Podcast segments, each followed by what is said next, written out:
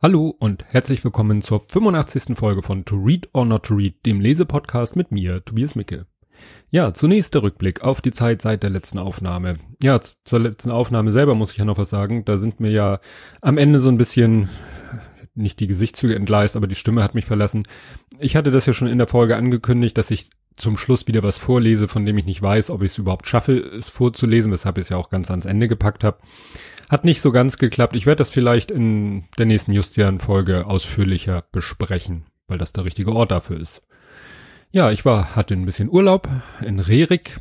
Das war auch nötig, um dieses Buch zu schaffen, das ich heute bespreche. Es war nämlich ein sehr umfängliches Buch ja, Details zu meinem Urlaub in Rerik und auch was ich so die letzten Tage danach noch gemacht habe. Es war, ich hatte wie gesagt zwei Wochen Urlaub, war aber nur ein paar Tage in Rerik, habe dann auch mit Familie noch ein bisschen was gemacht. Mit dem Lütten war ich auf dem Energieberg Georgswerda, habe da ganz schöne Fotos gemacht, mit der Familie in der Hafen mal ein bisschen rumgestreunt, mir die Plaza der Elbphilharmonie angeguckt, aber das alles ist ja mehr was für den Blathering den anderen Podcast. Ähm, was mich sehr, sehr, sehr, sehr gefreut hat, war, ich habe meine erste PayPal-Spende bekommen, was allerdings erstmal nur deshalb möglich war, weil ich ein PayPal-Spenden-Button eingerichtet habe, was ich getan habe, weil ich mich mal ausnahmsweise zu Recht angesprochen fühlte.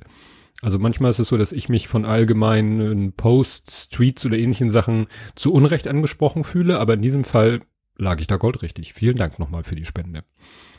Ja, was heute noch mich ein bisschen bewegt hat, war die Tatsache, dass äh, Air Berlin äh, Insolvenz angemeldet hat.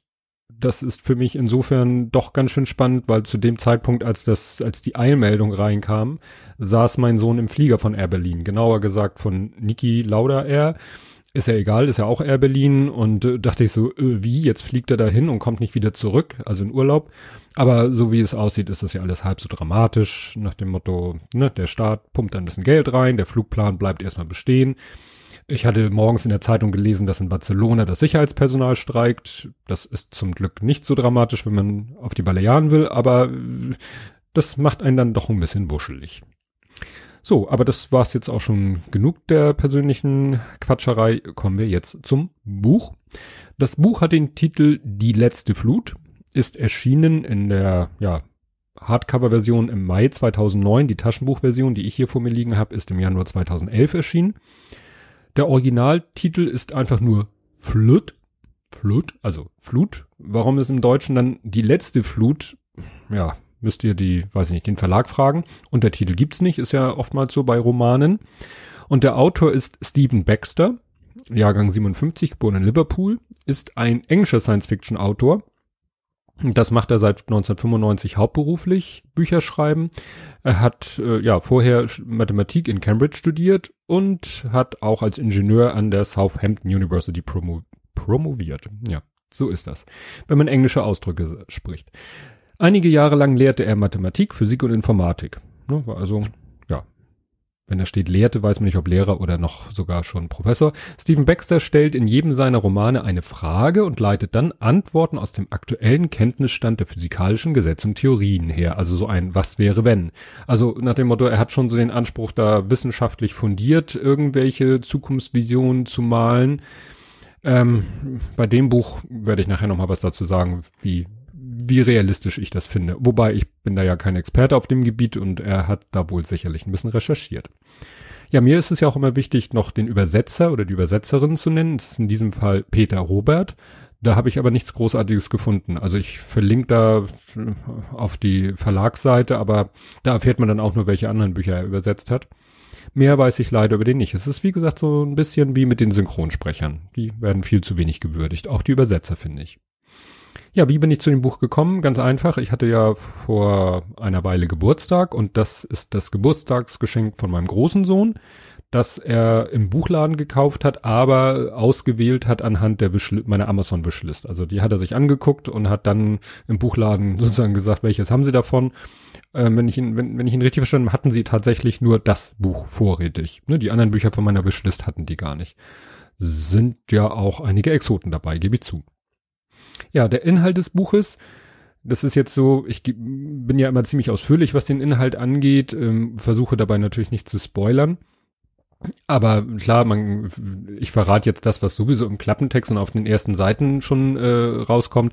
Ähm, in diesem Buch wird eben mit einer, wie der Autor behauptet, doch äh, halbwegs plausiblen Begründung äh, beschrieben, dass der Meeresspiegel steigt. Aber jetzt nicht so wie hier manchmal so ne, Klimawandel und die Polkappen schmelzen und dann steigt das mal um, was weiß ich, 40, 50 Zentimeter oder so, sondern äh, so richtig. Und das fängt auch schon da, das sieht man, also der Buchtitel in den Show Notes verlinkt ein Video vom Verlag, der so, ne, so als Teaser auf das Buch gedacht ist.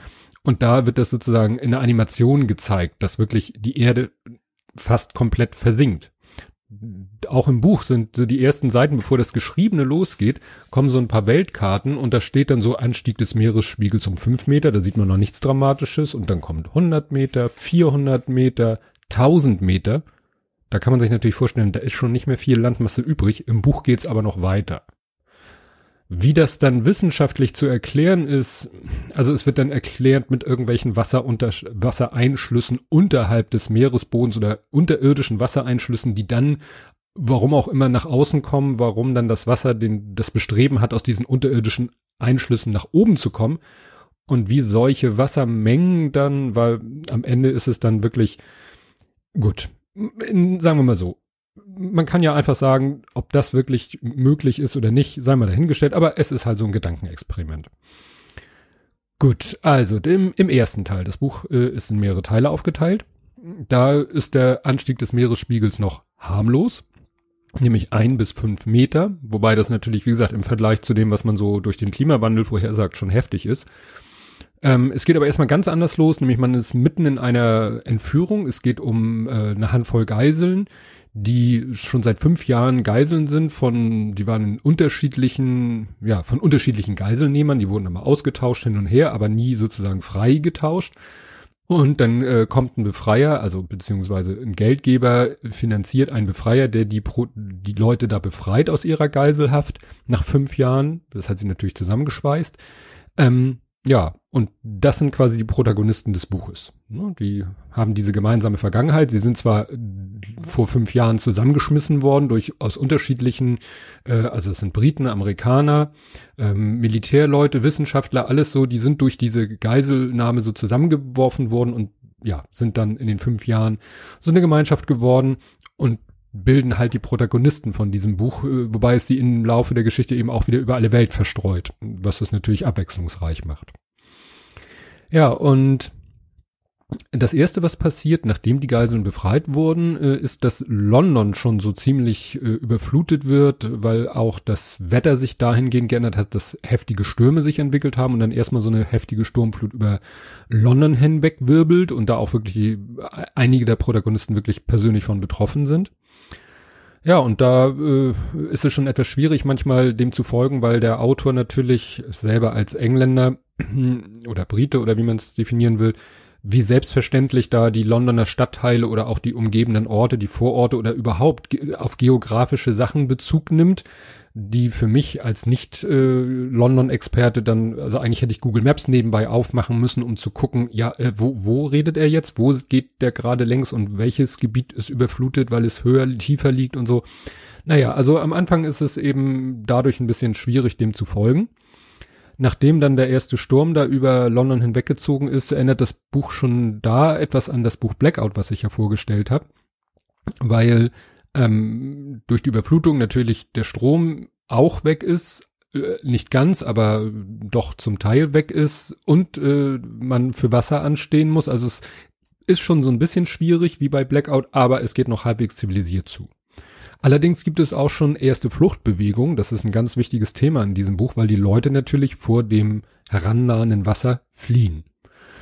Und das ist zwar eine Inlandsflucht, aber auch da gibt's schon Probleme. Also er schreibt hier zum Beispiel, zitiere ich jetzt aus dem Buch, dass einer sagt, vermutlich genießen es die Tellermützen-Heinis, wer das immer auch ist, äh, genießen es die Tellermützen Heinis im Norden gerade, London vor die Hunde gehen zu sehen. Also da fangen schon so äh, ja internationale Konflikte an hochzukochen. Und wie gesagt, das Buch hat gerade angefangen. Ja, eine mutige technologische Idee taucht gleich am Anfang des Buches auf und wir sind im Buch sind wir im Jahr 2016, was für uns ja jetzt schon Vergangenheit ist. Für den Autor war es halt äh, sieben Jahre in die Zukunft oder mehr. Und ähm, die haben nämlich dann so, das nennt sich Angel oder Engel, äh, Angel, ne, ich glaube, es soll Angel ausgesprochen werden, passt eher. Der sendet Ton- oder Musiksignale direkt in den Kopf. Das heißt, man muss keine Kopfhörer mehr aufsetzen oder sich Ohrstöpsel reinstecken, sondern man kann mit dem, mit seinem Handheld, Smartphone, das äh, steht da nicht so genau, kann man sich die Ton- und Musiksignale direkt in den Kopf schicken. Ne? Was natürlich dann immer de, den anderen unklar lässt, äh, hört er mir gerade zu oder hört er gerade auf seinen Angel. Ja, das war dann eigentlich auch schon der erste Teil. Im zweiten Teil geht's dann um die Jahre 2017 bis 2020. Und da steigt der Meeresspiegel um 5 bis 80 Meter. Und da kann man sich natürlich vorstellen, also 80 Meter ist ja nun schon eine Hausnummer. Äh, die Zahl 80 ist es deshalb interessant, ähm, da komme ich später vielleicht nochmal kurz drauf. Das ist nämlich der Anstieg des Meeresspiegels, den es geben würde, wenn die Polkappen sich äh, ja komplett abschmelzen würden. Und ich, dann kommt hier eine Sache vor, die so ein bisschen das äh, Chaos andeutet, was so langsam dadurch entsteht. Wobei er sich dann Beispiel ausgesucht hat, was glaube ich nicht ganz stimmt. Ich lese vor. Dann jedoch meldete sich Helens Handy mit einer Kurznachricht. Ein Transporter, der in aller Eile einen Atomsprengkopf aus einem hochwassergefährdeten Raketensilo im norddeutschen Flachland weggebracht hatte, war bei hohem Tempo in eine Massenkarambolage verwickelt worden. Der Sprengkopf war teilweise detoniert. Man hatte Hamburg zum Katastrophengebiet erklärt und die deutsche Regierung bat um Hilfe. Fand ich als Hamburger natürlich sehr spannend, diese Vorstellung, aber äh, ob es in Norddeutschland Raketensilos gibt, ich habe da ein bisschen recherchiert, nichts so auf die Schnelle gefunden. Und ob die das dann nicht schaffen würden, den so zu transportieren, dass er nicht in eine Massenkarambolage und wie so etwas teilweise detonieren soll, wie gesagt, das bezweifle ich doch ein bisschen. Das war so ein bisschen, hatte ich das Gefühl, so wir, wir müssen jetzt irgendwie eine dramatische Situation uns ausdenken. Witzig war dann, weil ich ja auch vorhin schon vom Thema Synchronsprecher sprach, äh, hier ein Übersetzungsproblem. Ähm, er hat das Überse der Übersetzer hatte das Problem, dass einmal die Rede ist von einem Ozeano Ozeanografischen Institut, das heißt Woods Hole, das gibt's wirklich, das habe ich nachgeschlagen. Und ähm, der einer, der über das äh, Institut redet und nicht gut davon spricht, der will dann das Wortspiel machen mit Woods Hole und dem englischen Wort für Arschloch, nämlich Arse-Hole. Und dann konnte er ja schlecht äh, sagen, ja, Holzloch, Arschloch, äh, und konnte aber auch schloch, schlecht sagen, Woods Hole, Arschloch, weil das hätten dann auch nicht alle verstanden. Also hat der Übersetzer tatsächlich das Wort Arse-Hole so gelassen, wie es ist. Das ist ein schönes äh, Beispiel für ein Übersetzungsproblem.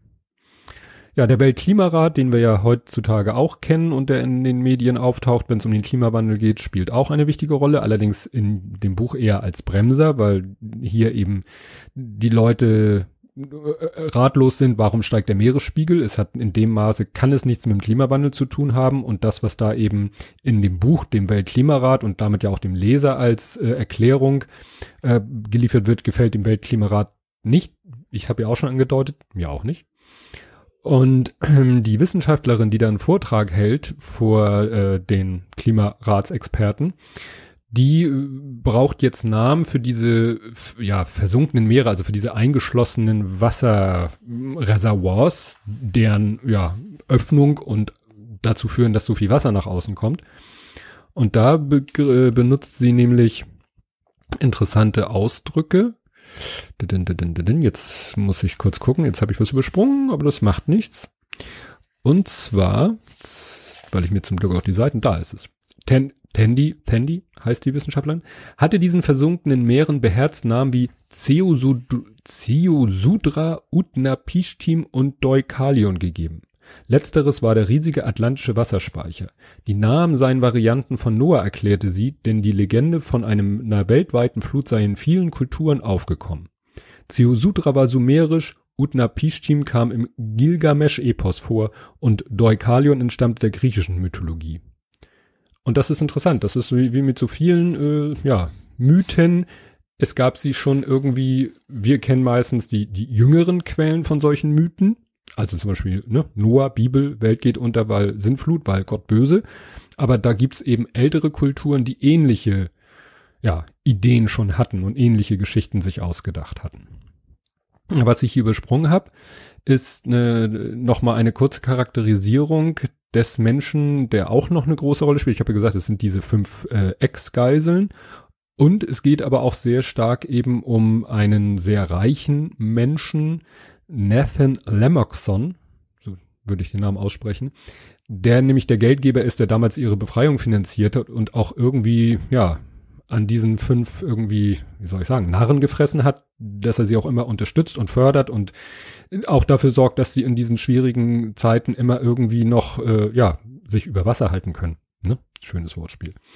Aber er ist halt auch etwas speziell und er unterhält sich mit einer dieser Ex-Geiseln und ähm, die sagt, äh, ja, ist, äh, äußert so ein bisschen Kritik an den Reichen, so pauschal.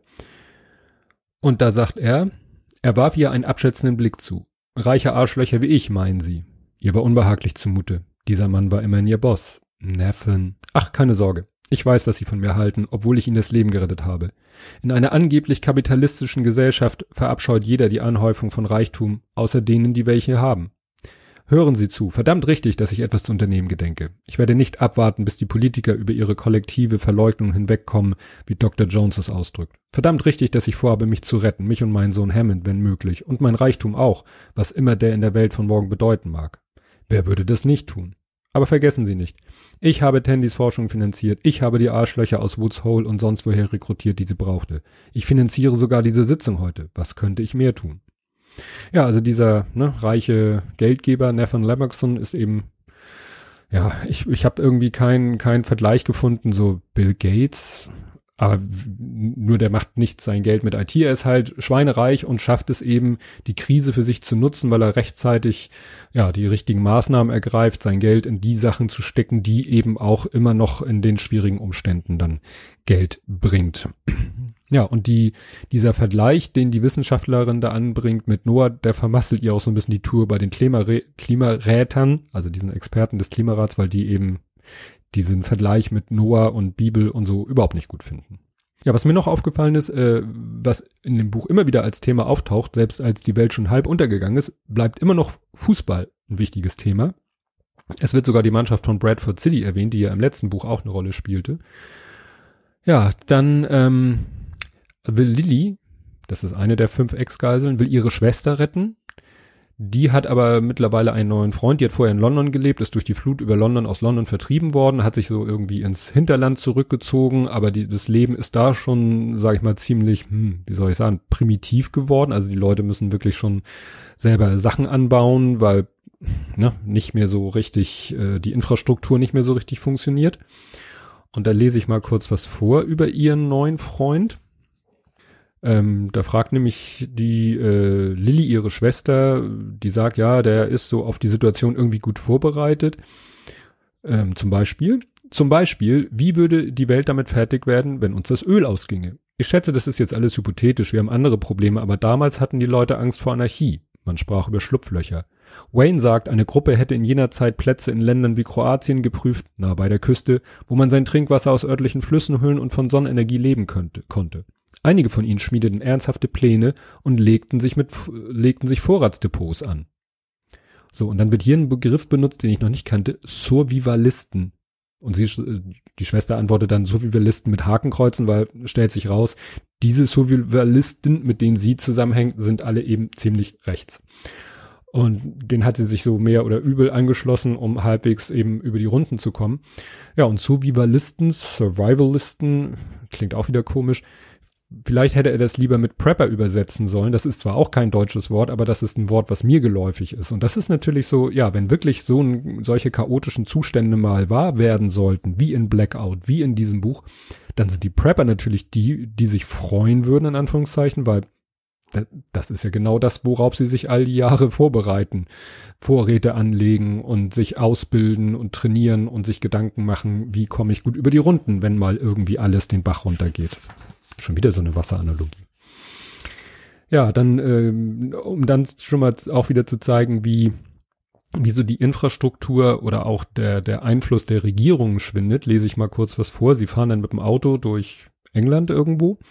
Sie fuhren nach Nordosten, von Dartmoor in die Blackdown Hills hinab, wo sie den Ölhafen bei Taunton und das Meer dahinter sahen. Dann durchquerten sie Dorset in östlicher Richtung. Sie mussten etliche Grenzen passieren, Straßensperren und Stacheldraht, um vom einen der kleinen neuen Fürstentümer Englands ins nächste zu gelangen.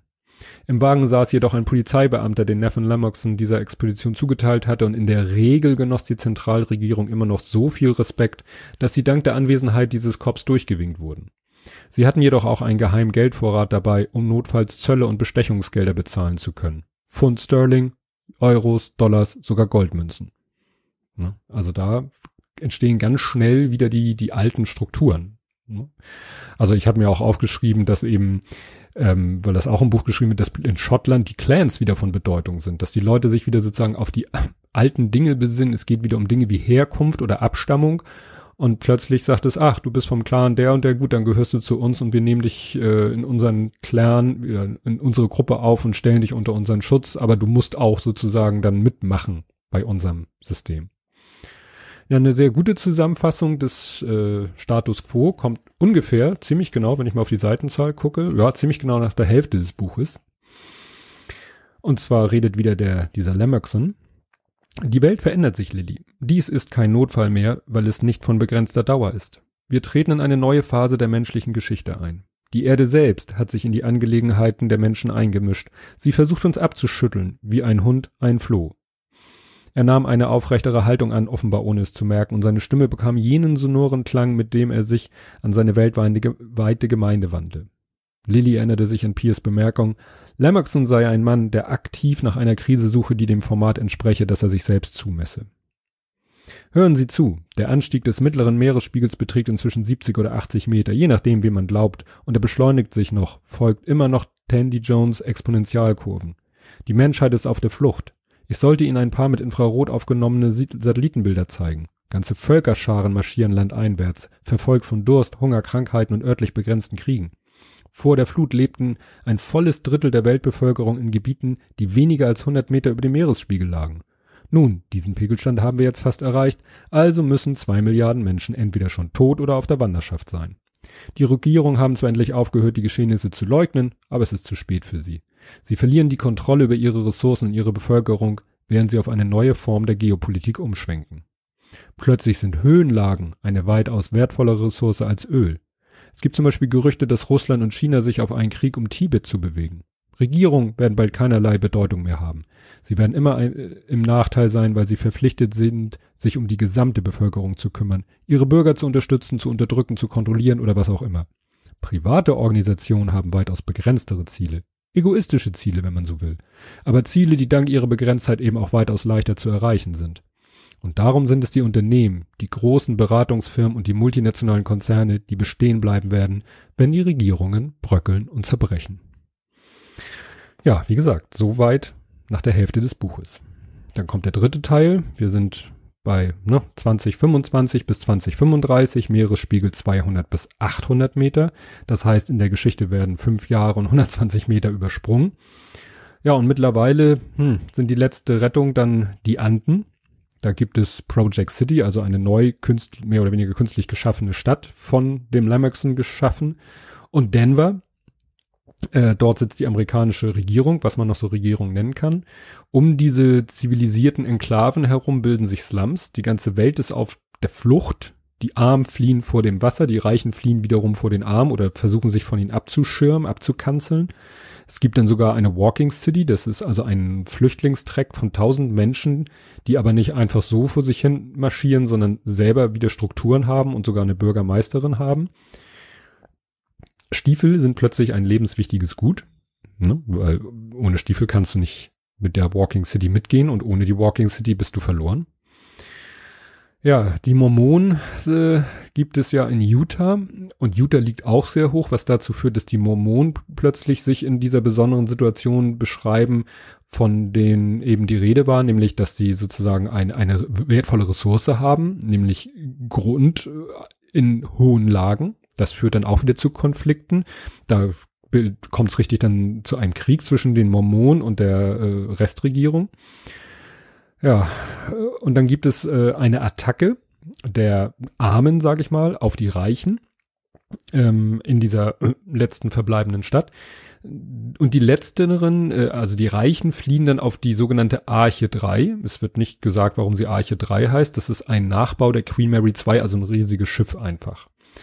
Dabei kommt eine Waffe zum Einsatz. Das ist ein ethnospezifisches Giftgas. Also ich weiß nicht, ob sowas technisch möglich ist, möchte ich eigentlich auch gar nicht wissen, aber das ist natürlich der feuchte Traum eines jeden Rassisten, wenn er eine ein Giftgas hätte, was nur eine bestimmte Ethnie, also irgendwie auf DNA-Basis funktioniert. Also sehr, sehr makabere Vorstellung. Ja, dann sind wir schon im vierten Teil, 2035 bis 2041.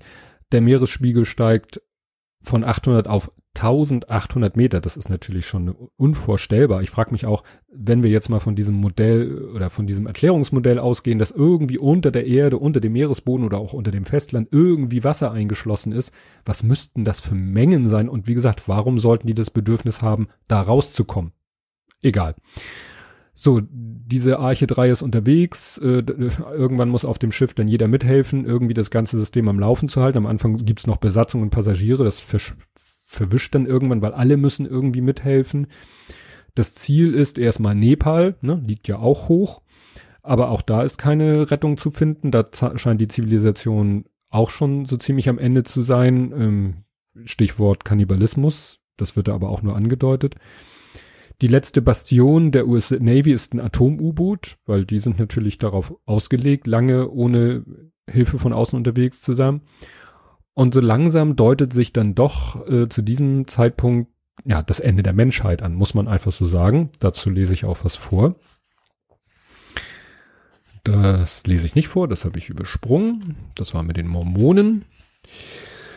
Genau. Und das geht los. Das Aussterben der Menschheit. Es war immer eine Möglichkeit gewesen, dann eine wachsende Wahrscheinlichkeit, als die Flut kein Ende nehmen wollte und die Fähigkeit der Menschheit mit ihren Auswirkungen fertig zu werden, allmählich zerbröselte.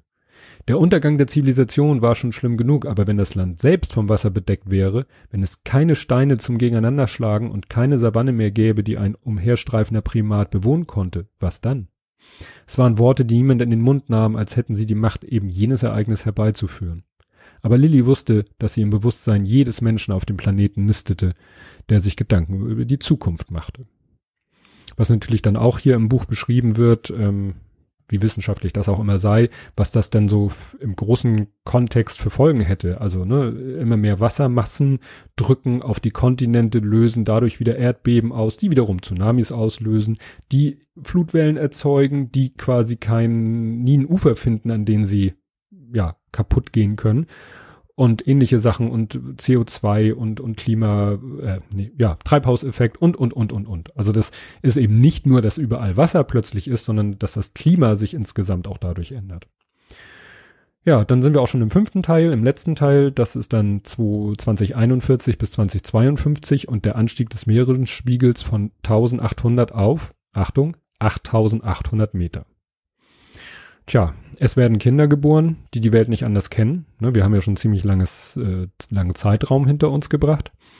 Am Ende des Buches ist alles überflutet. Zum Finale wird dann sozusagen der Gipfel des Mount Everest überflutet.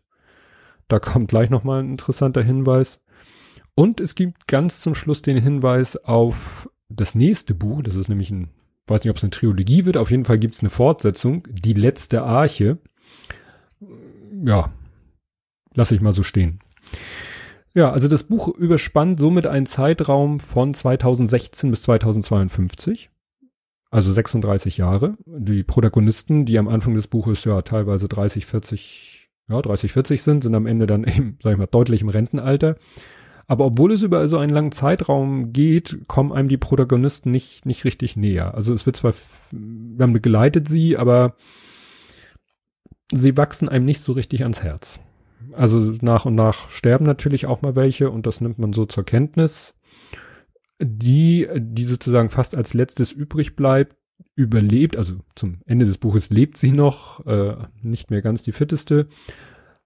Und gut, das ist die, von der auch am meisten erzählt wird. Also da dachte ich schon, ja, schade. Äh, nicht, dass das Buch zu Ende ist, aber dass es mit ihr wohl zu Ende geht. Ja, woran mich diese Bücher erinnert, dieses Buch erinnert haben, ist einmal, wie ich schon gesagt habe, das Buch Blackout, das ich ja vorgestellt habe.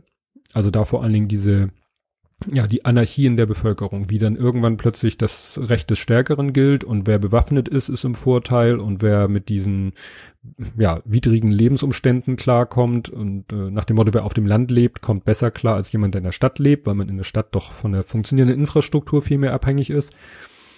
Und äh, auch an den Film 2012, der auch aus dem Jahr 2009 ist, als das Buch erschien, da ist zwar die Ursache eine andere, aber die Wirkung ist eine ähnliche. Also, ne, die Welt ist überflutet und die letzte Rettung sind Schiffe. Und dann fiel mir noch später ein, der Film Waterworld, dieser äh, Kinoflop, ähm, der ja so ein bisschen war wie Mad Max auf dem Wasser. Und äh, da habe ich ein, zitiere ich mal was aus der Wikipedia, weil das wunderbar passt. In der letzten Einstellung sieht man Enola und Helen, die unter etwas Erde ein Schild am Boden entdecken, welches dokumentiert, dass sie auf der Spitze des höchsten Berges der Welt, des Mount Everest, stehen. Also auch da ist es genau wie im Buch, dass eben der Mount Everest am Ende der letzte Zipfel ist, der rausguckt. Gut, im Buch wird der dann auch noch überspült, aber bei dem Film Waterworld, da äh, bleibt er quasi gerade noch übrig. Das ist sozusagen das letzte Stückchen Erde. Interessant steht dann in der, in der Trivia zu diesem Wikipedia-Artikel, äh, Im Film wird gesagt, die Ursache für die Überschwemmung ist das Abschmelzen der Polkappen und das, sagte ich ja schon, würde gerade mal für 80 Meter reichen, also würde niemals den Mount Everest überfluten.